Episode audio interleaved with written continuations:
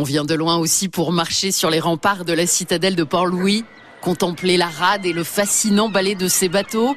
D'un côté, des navires de fret chargés de containers multicolores, de l'autre, des bateaux de plaisance, et du côté du port des passagers, d'énormes paquebots sur lesquels embarquent des visiteurs vers des contrées plus ou moins exotiques, avec en fond les cornes de brume et le cri des mouettes. Lorient est surnommé la ville aux cinq ports, et son nom viendrait du premier navire à sortir du chantier naval de la Compagnie des Indes, le Soleil d'Orient.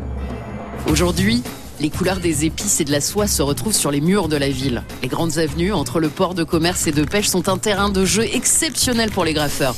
Un musée à ciel ouvert donnant à Lorient le surnom de Lorient Angeles. 4 heures du matin, j'ai rendez-vous à la criée.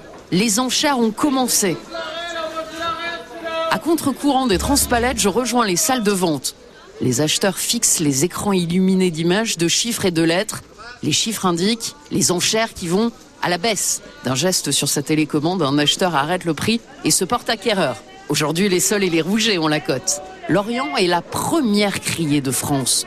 Le premier port de pêche de Bretagne en tonnage et en valeur. 25 000 tonnes de produits vendus sous criée. C'est aussi le premier port de débarquement de langoustines vivantes.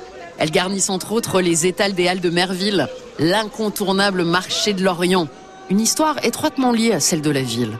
La ville, pendant la Seconde Guerre mondiale, a été détruite à 90%. Il a fallu dans les années 50 4 ans de déminage et 20 ans de travaux.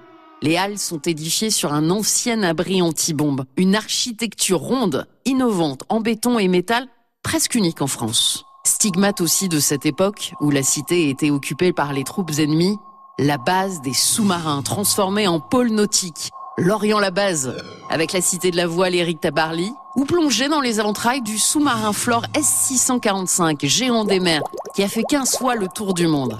La base est toujours debout, comme Lorient et ses habitants, fiers de leur histoire, de leur patrimoine qu'ils célèbrent chaque mois d'août sur un air de bignou.